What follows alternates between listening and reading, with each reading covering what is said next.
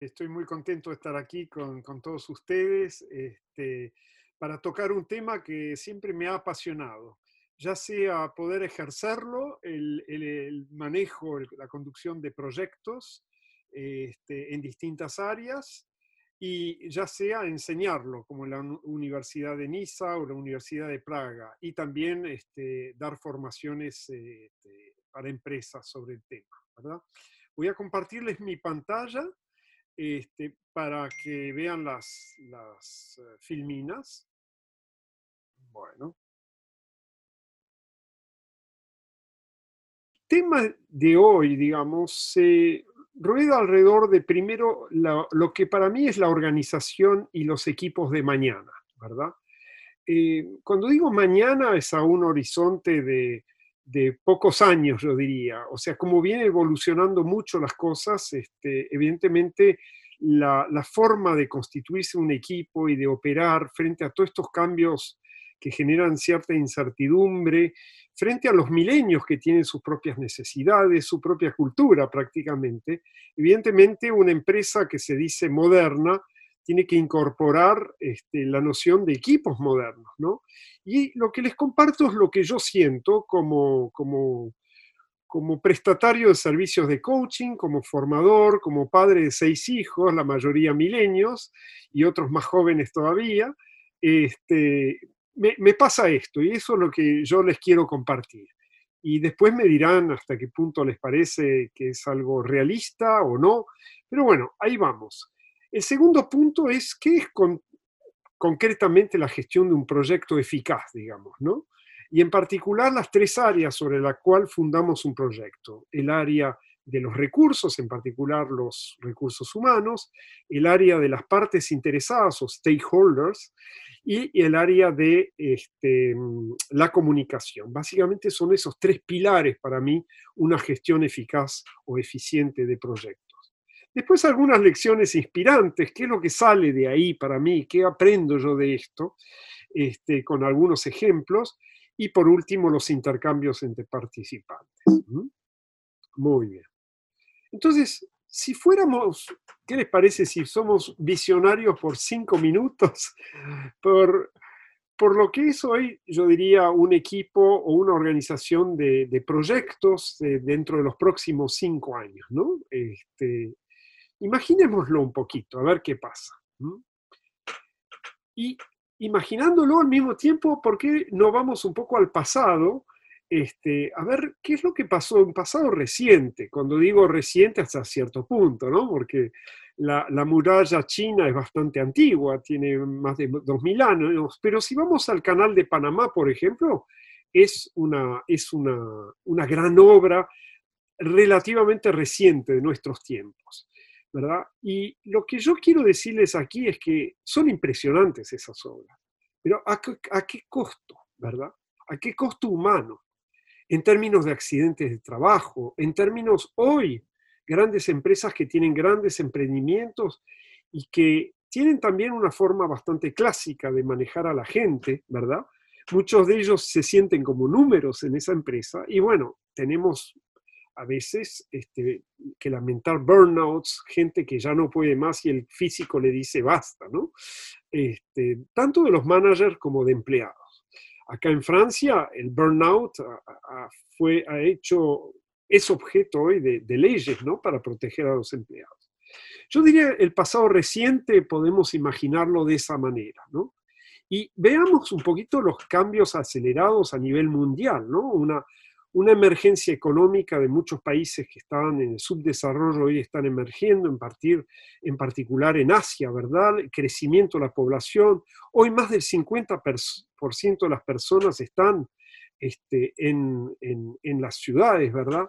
Crisis ambientales, ¿eh? el cambio climático, mayores este, tormentas, huracanes, precipitaciones, no les voy a hacer un dibujo sobre esto, ¿no? Pero el medio ambiente está tomando cada vez más importancia.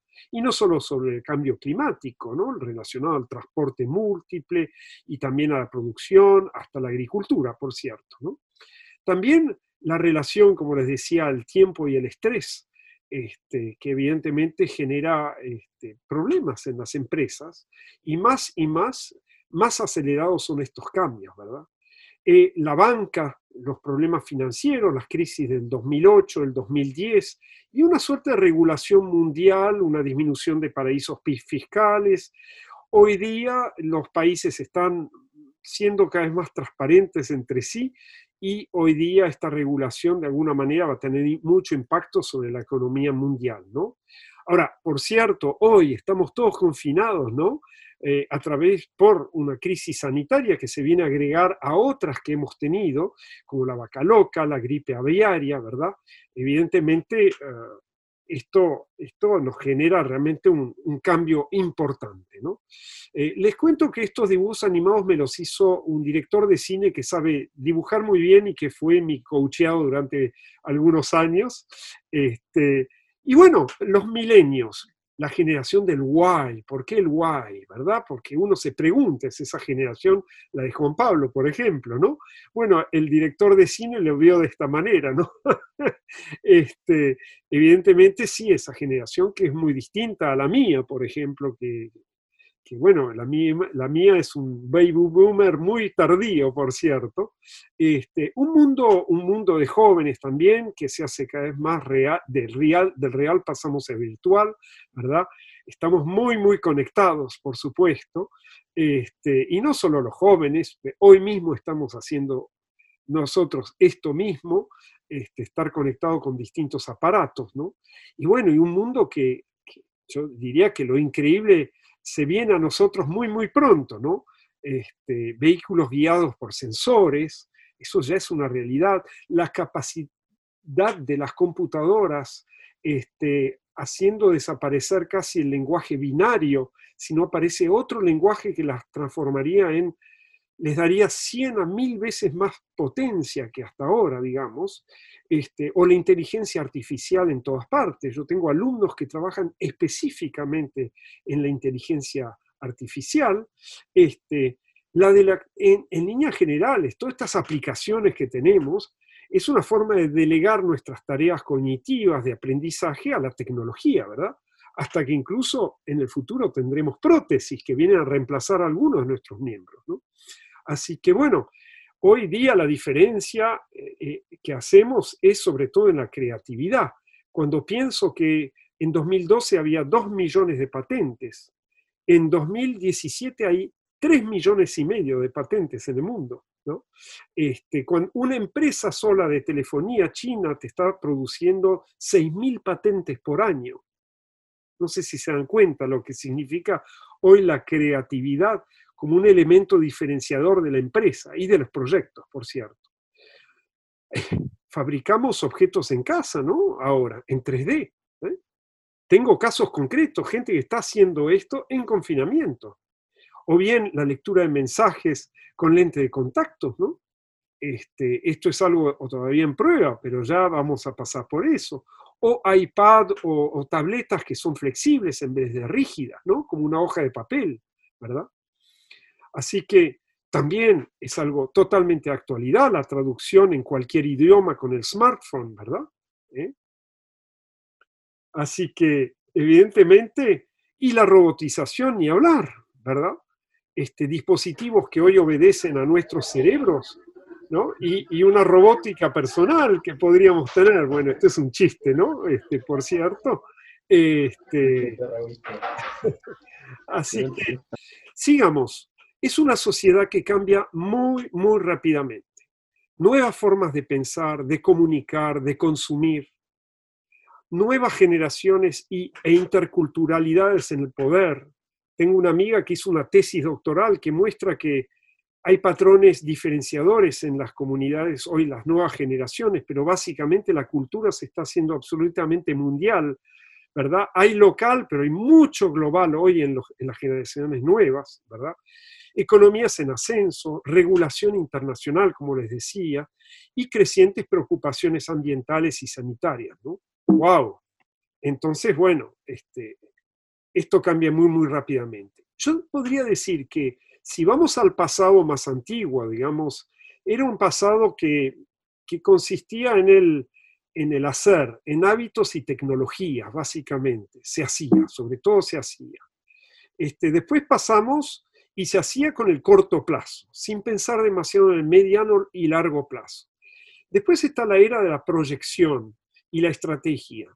Es la que más se parece a nuestras generaciones, las X, ¿verdad?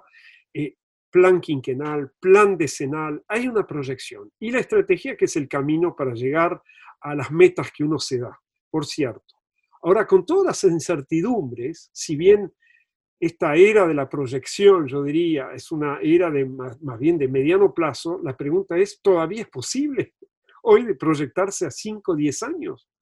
Entonces aparece otra era, que es una era en la cual estamos entrando, yo creo, que es la era de la humanización. Es aquello por lo cual, es aquello que tiene sentido. Y la conectividad. Porque yo les digo, los de la generación Y es aquí y ahora los milenios. Aquí y ahora yo quiero vivir. No me interesa tanto desarrollar una carrera profesional, la voy a hacer a medida que voy avanzando, pero no de nada me sirve pensar lo que voy a hacer dentro de 15 años o de 10 años, ¿verdad?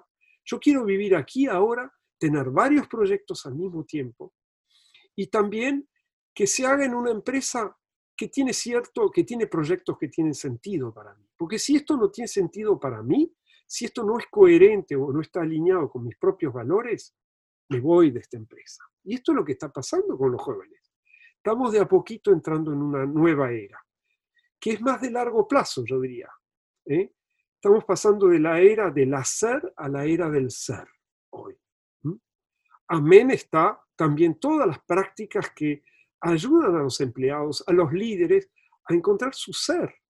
Sí, estamos hablando de pilates, de yoga, hay personas de la Argentina aquí en, nuestra webinar. Ustedes saben muy bien cuán desarrollado está todo eso en la Argentina, país que hoy este, sufre dificultades. Y bueno, la gente se está centrando en su propio ser para poder seguir avanzando. Así que, bueno, dicho todo esto, ¿qué le toca a una organización? ¿Qué le toca a un gran proyecto, a un equipo de proyecto dentro de esa organización? Y bueno, tener una cultura adaptativa una cultura adaptativa frente a las incertidumbres, pero que nos obligan a cambiar de paradigmas. Veíamos las cosas de una cierta manera, ahora las vamos a tener que ver de otra manera. Este, nuevas oportunidades creativas. No se imaginen lo que he trabajado en este periodo de confinamiento, la cantidad de proyectos que me han surgido. Fue uno de los mejores momentos de mi vida desde el punto de vista inspiracional. Y no estoy solo, tengo un equipo y vamos a echar adelante varios proyectos.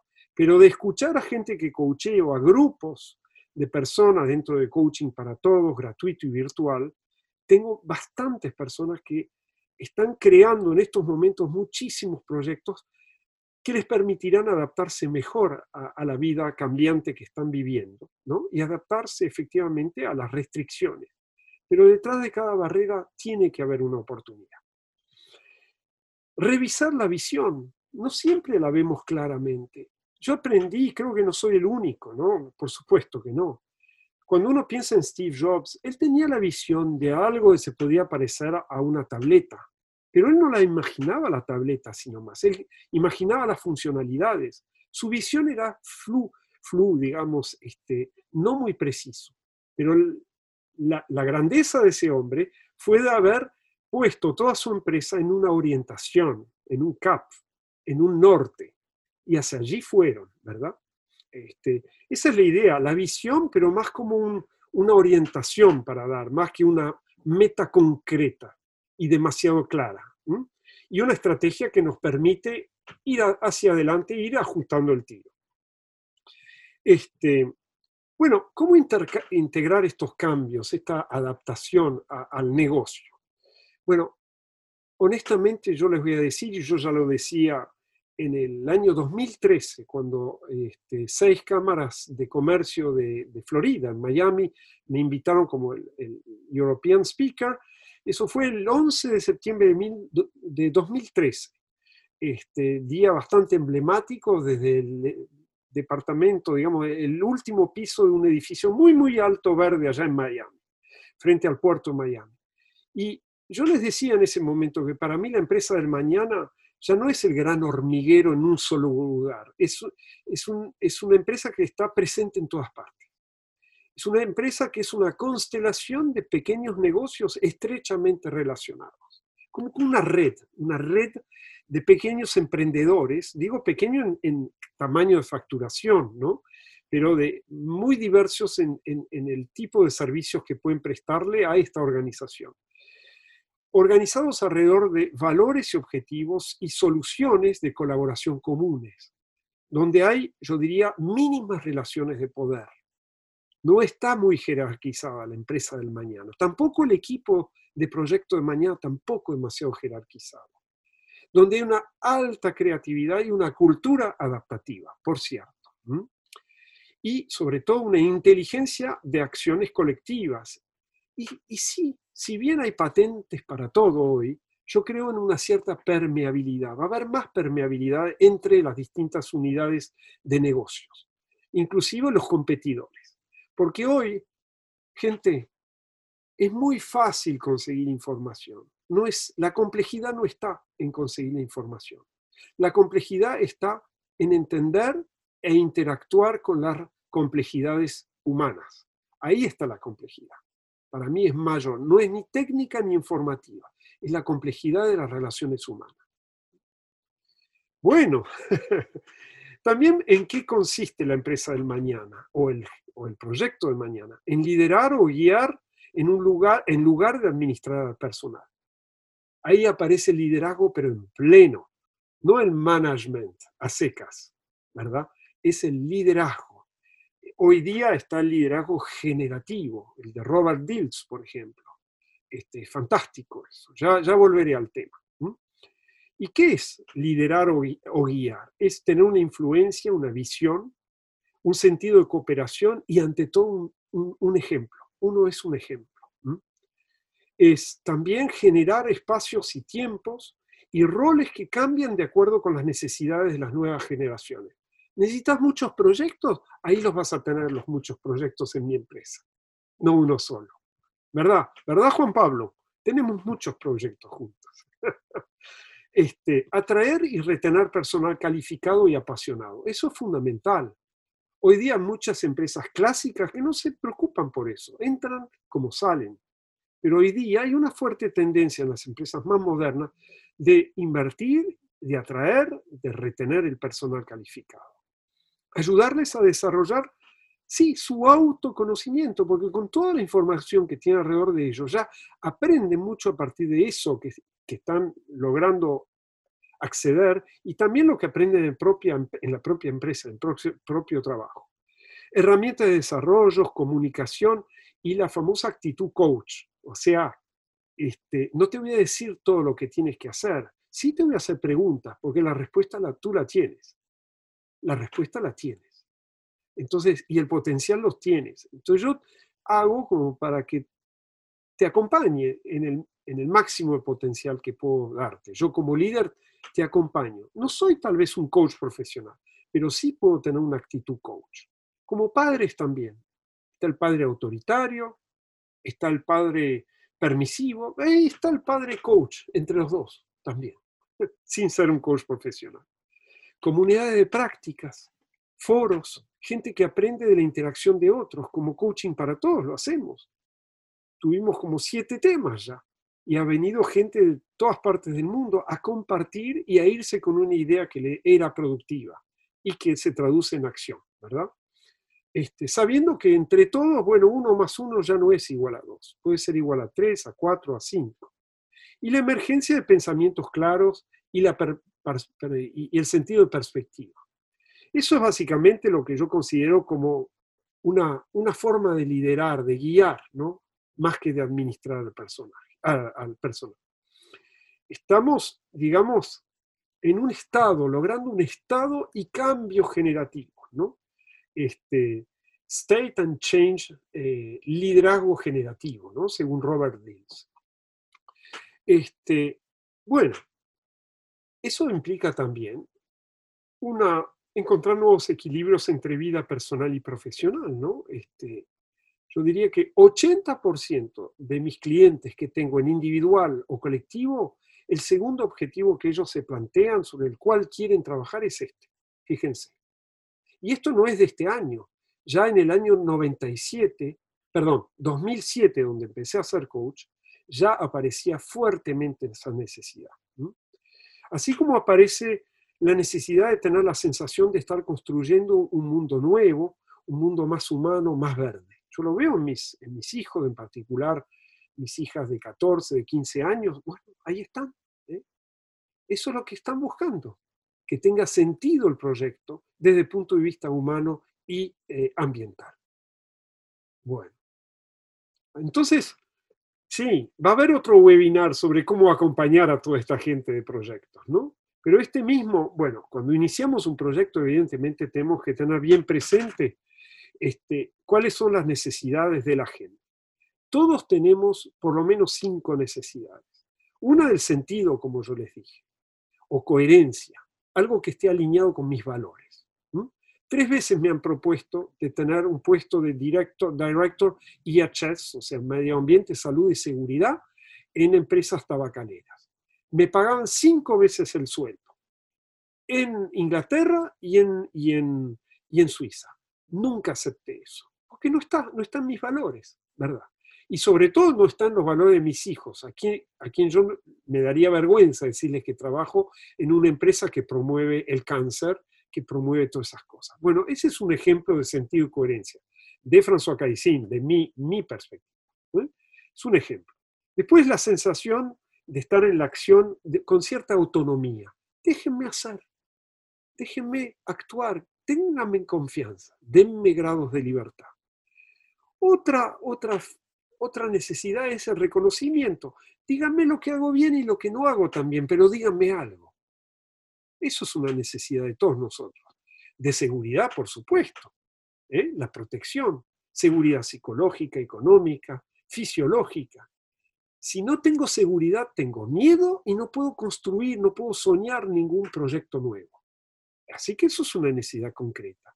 Y por último, la necesidad de estar conectado a un grupo mayor, una familia, una tribu, una ciudad, un país, nuestra conectividad, una asociación, una sociedad, ¿verdad? Esos son los cinco necesidades que en un trabajo, en un proyecto, podemos ver satisfecho en gran parte. Fíjense ustedes, próximo jefe de proyecto. Estén atentos a cada una de estas cinco necesidades de todos los miembros del proyecto y van a ver que si hacen preguntas pertinentes sobre estos temas, a sus colaboradores se los van a agradecer los muchachos y las chicas. Así que bueno, vayamos a los proyectos concretamente. Plan de recursos y en particular de recursos humanos. Plan de relaciones con las partes interesadas, dichas stakeholders, todas las personas que hoy pueden estar interesadas o contrariar un proyecto, interesadas en que no exista ese proyecto, también es un stakeholder y un plan de comunicación interno o externo, ¿verdad? ¿Mm? Veamos aquí, un plan de recursos. Bueno, ¿sobre qué ponemos acento con, con todos estos jóvenes? Primero, preparamos el plan antes de iniciar el proyecto. ¿Qué actividades va a haber? ¿Qué competencias o habilidades tiene que haber? ¿Qué funciones? ¿Qué responsabilidades? ¿Qué relaciones de reporting también? Porque si bien no hay mucha jerarquía, y bueno, necesitamos que haya un sistema de reporting entre unos y otros, ¿verdad? ¿Eh? Este, organigramas, calendarios de adquisición de cierto personal y de liberación de ese personal. No todo ese personal tiene que participar a lo largo de todo un proyecto. Entra como sale, como en una película, un guion, también ocurre eso. Todo eso se prepara. El entrenamiento, la formación de la gente. Estrategias de creación de equipos, ¿verdad? este, porque en cada proyecto hay distintos subproyectos con sus respectivos equipos. Todos los aspectos ambientales de salud y seguridad tienen que ser abordados al comienzo. Hay que preparar eso. ¿Cómo equipar a la gente? Para no tener después sorpresas. Y que la gente responda a sus necesidades, como dijimos. Disponibilidad. Los recursos humanos son muy limitados en el tiempo, así que hay que realmente poder ver quiénes están disponibles, quiénes no lo están, ¿no? antes de hacerlos ingresar o liberarlos. Una estrategia de conexión entre equipos, la gestión de conflictos, hiper importante. Tengo clientes que han puesto en su propia carta magna de funcionamiento cómo se gestiona un conflicto a raíz de los trabajos de coaching que hemos hecho al respecto. apoyo de aceptación del personal por parte de los directivos. No nos, dicen, no nos desinteresemos los directivos. Estemos permanentemente atentos a esas necesidades que tiene nuestro personal y a ese apoyo al desarrollo, por cierto. El tiempo también, el tiempo es alguien que no le gusta que hagan las cosas sin él. ¿Para qué? Para establecer eh, redes formales e informales de gente, ¿no? Las redes sociales internas a una empresa también eso existe, ¿verdad? Así que bueno, en los recursos tenemos todo esto que dijimos, incluso que cada subproyecto tiene su propietario, que a veces se van alternando, ¿no? O sea, alguien puede ser un colaborador en un subproyecto y ser el líder de otro subproyecto. Así que es, está bueno. Esto es una típica matriz ya bastante clásica, yo creo que tiene su interés todavía, la matriz RACI eh, o RACI, que es eh, atribuir a cada persona que interviene en un proyecto una responsabilidad que va cambiando en el tiempo también, ¿verdad? ¿Mm? Según las etapas del proyecto. Ya sea que la persona es responsable para hacer un trabajo, o es responsable de transmitir la información sobre los resultados de ese trabajo, el accountable, o bien es una persona que solo tiene que ser consultada, consultada o consultable durante el, el proyecto, o personas que simplemente tienen que estar informadas de cómo van avanzando. Muchas partes interesadas lo son así, ¿no? Y bueno, cada persona tiene su rol y a veces dos o tres roles de esos. Muy bien. Esto es bastante clásico, que es la, curva de Tuckman. Este, esto sigue siendo muy vigente, un proyecto que empieza con toda la energía, forming, una etapa de formación, por supuesto, hay un momento de storming, una etapa de revolución adentro del equipo donde la gente no se entiende, hay mayor conflictos, la productividad baja, y cuando solemos salir de estos conflictos pasamos una etapa, una etapa normativa, por supuesto, o norming, de normalización, ya estamos produciendo más, ¿verdad? En términos de performance, y la parte performing, digamos, o high performing, que es el máximo de performance que puede dar ese, ese equipo. Después ese equipo puede desaparecer completamente o continuar en el tiempo.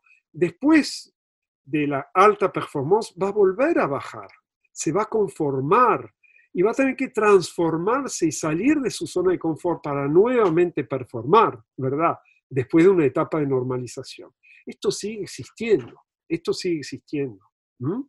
Muy bueno. Una gestión de conflicto, una gestión de conflicto. Gente, sepamos que un conflicto manejado tempranamente es un regalo, es un regalo mal empaquetado, pero es un regalo. Y digo bien, en su etapa productiva, cuando el diferente está, vemos que hay diferencias, pero las partes son capaces de resolver el conflicto. ¿No les pasó ya que esté, estas partes estén, hayan descubierto más del otro al resolver el conflicto? hayan descubierto más de su propia situación en la empresa, de, de todo los ojos mucho más abiertos a todo, eso es un regalo. En la etapa productiva, y si no se resolvió el conflicto, y que ya empezamos a personalizar, y, yo en realidad el problema lo dejé atrás, el problema lo tengo contigo, es una etapa personal o personalizante del conflicto, mm, bueno, tengo todavía la oportunidad de resolverlo ese conflicto y de crear valor al mismo tiempo, ¿verdad? Estas dos primeras etapas son creadoras de valor, ¿verdad? Pero cuando ya no es posible, ya no es, no, las personas no quieren resolver el conflicto o no pueden, pasamos a dos etapas que son ya más graves. La hostilidad. La hostilidad es ya cuando la gente no se habla. Prerequisito para el hablarse es comunicar. Cuando ya no comunica entre sí es que ya no hay posibilidad de resolver el conflicto. Sí hablan, pero con gente que está de acuerdo consigo, con ellas. Entonces se arman clanes. que luchan entre sí. Estamos en el periodo de hostilidad después de polarización, donde una de las partes interesadas es eyectada de la organización, algunos se mueren incluso, este, es catastrófico, se llama polarización. Pero bueno, bien saber resolver un, un, conflicto es saber anticiparse, pues también resolverlo en el momento en que viene, en las dos primeras etapas, ¿verdad? ¿Eh? Pasemos al plan de relaciones con las partes interesadas, los stakeholders. Sí, señor, sí, señora, son muy importantes, muy importante que los podamos identificarlos identificar a cada persona que puede contribuir a este proyecto, hasta el alcalde de una, municipalidad, gente que influenciadora, periodistas, toda gente que a corto, mediano o largo plazo puede ayudar al proyecto, ¿verdad? E identificar su nivel de relación con el, con el proyecto, su nivel de compromiso, interés e influencia, sus necesidades también. Por algo están interesados, capaz que necesitan algo, ¿no? Su nivel de apoyo o de resistencia. Bueno, en fin, se arma un registro. Cada persona tiene su nombre, su apellido, su rol, dónde está, qué categoría la ponemos, como una persona interna, externa, es un supporter, es alguien que resiste, es neutro, eh, qué interés tiene por el proyecto, bajo, mediano, alto, qué influencia puede tener el proyecto, a pesar de que no le interesa tanto, mm, bajo, mediano, alto, etc. Y su nivel de involucramiento también. Pocas son las empresas que hacen esto. Pocos son los jefes de proyecto o, guías que se ponen, ponen tiempo de lo suyo para realmente hacer un screening, un scan de todas las partes interesadas en un proyecto y saber cómo nos vamos a relacionar con ellas y saber cómo vamos a armar el plan de comunicación, tanto a dos niveles, el nivel interno, eh, sí, al alto nivel o estratégico entre los proyectos, los gerentes, ¿no? o una comunicación también más bien de tipo práctico entre los miembros del, equipo, del proyecto, o bien una información a comunicar este, según el idioma, el formato, el contenido, y también las partes interesadas, ¿no? Ver cuál es la finalidad, el momento en que lo hacemos, la frecuencia, los responsables de, tal o cual comunicación, los receptores, ¿quiénes reciben eso? Las partes interesadas externas y internas, ¿Cómo subimos esto a los niveles jerárquicos? ¿no? no se ponen las mismas palabras en la comunicación adentro de un equipo que afuera, etcétera. Métodos, tecnologías, recursos asignados, ¿eh? ¿verdad? Alto nivel respecto del proyecto, incluyendo los sponsors, y un más bajo nivel, sin despreciarlo la palabra más bajo, que es a nivel muy tierra a tierra con los miembros del equipo de proyecto. Son distintas informaciones, distintos grados de resolución. Por supuesto, no hay que ignorar hoy el impacto que tienen las redes sociales. Miren cómo evoluciona rápidamente el rol en el mundo de qué? Del social media manager, el manejador de las relaciones a través de las redes sociales. Miren cómo aumenta aquí el número de stories en Instagram en los últimos años, de 2016 al 2019. Este, se multiplica por 25% cada año, ¿no? Este, bueno, y Facebook sigue siendo líder, ¿no? YouTube también, o sea, todo lo video es fantástico. Este, WhatsApp ha tenido un crecimiento enorme. Estos son miles de millones de personas en el mundo. Instagram va creciendo en forma galopante, va a alcanzar Facebook, que lo compró además, y así, ¿verdad? LinkedIn está bajito. Lo que pasa es que es una de las únicas eh, redes de profesionales únicamente, ¿no? Así que LinkedIn no es para despreciarlo, los 310 millones de personas que están metidas en LinkedIn. Así que bueno, vamos terminando de a poquito. La gestión virtual de un proyecto es fundamental. Hoy lo están viviendo ustedes, ¿no? Yo mismo. Este, cómo generar el desarrollo y la cohesión de un equipo antes de empezar, pero eso virtualmente se puede hacer, ya que estamos en todas partes, en el mundo entero, ¿no? lo increíble del virtual es que tenemos un acceso a recursos en un modo de autoservicio, ¿no? Solo pagamos lo que consumimos, ¿verdad? Este, este, servicios que son abiertos a todo tipo de tecnología, plataformas, smartphone, de todo. Todo está a nuestro alcance, eh, de uso común y económico los recursos, tanto en energía, en espacio, ¿no? Mucho menos transporte, de rápida elasticidad. Es decir, si yo quiero MailChimp, una cosa son 500 personas a quien se las mando, pero mañana tal vez mi empresa o mi proyecto asciende a 2.500, 5.000 personas, bueno, este, ya le pago un servicio extra MailChimp para que pueda hacer un mailing de 2.500, 5.000 personas. Elasticidad. Y servicios que son permanentemente monitoreados. Podemos tener datos exactos de lo que está pasando en términos de comunicación dentro del equipo y fuera del equipo. En fin, todo el resto, hay gente que no está muy de acuerdo, pero hoy el reto es de surfear, digamos, en el cloud y, pero tener los pies bien, bien en la tierra.